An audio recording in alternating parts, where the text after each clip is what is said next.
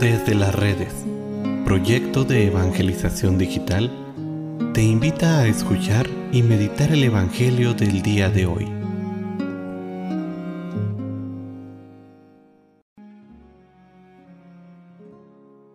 El día de hoy, martes 5 de julio, escuchemos con atención el Santo Evangelio según San Mateo. En aquel tiempo, llevaron ante Jesús a un hombre mudo que estaba poseído por el demonio. Jesús expulsó al demonio y el mudo habló. La multitud maravillada decía, Nunca se había visto nada semejante en Israel. Pero los fariseos decían, Expulsa a los demonios por autoridad del príncipe de los demonios. Jesús recorría todas las ciudades y los pueblos, enseñando en las sinagogas, predicando el Evangelio del reino y curando toda enfermedad y dolencia.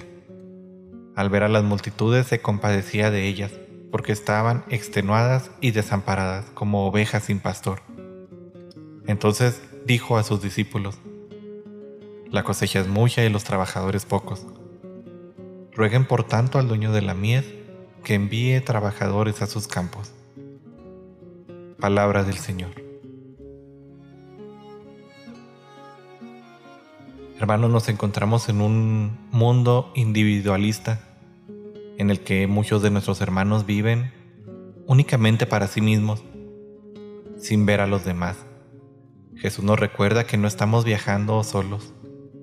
Jesús vio a estas personas que necesitaban de algo, de alguien, de un hermano, de alguien que los escuchara, que los instruyera que los ayudara a mejorar su vida, a descubrir cómo construir el reino de los cielos. Y dice la escritura que tuvo compasión de ellos.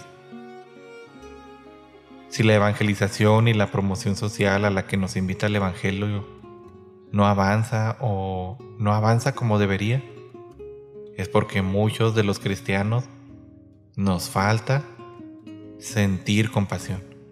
Sentir compasión de aquellos que no conocemos, y sobre todo de aquellos que no conocen la verdad del Evangelio.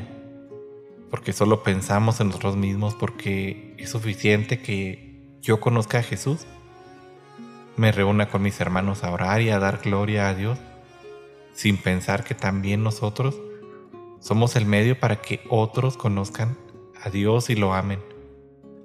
Porque si el Evangelio se separa de la caridad y del servicio, se convierte simplemente en una filosofía. Debemos de orar al Señor para que envíe operarios a la mies. Sí, pero sería más importante, al menos en estos momentos de la historia, orar para que el Señor nos haga reconocer en nosotros mismos a estos operarios, para que el Señor verdaderamente mueva nuestro corazón a la compasión por los demás y al celo por vivir realmente el Evangelio.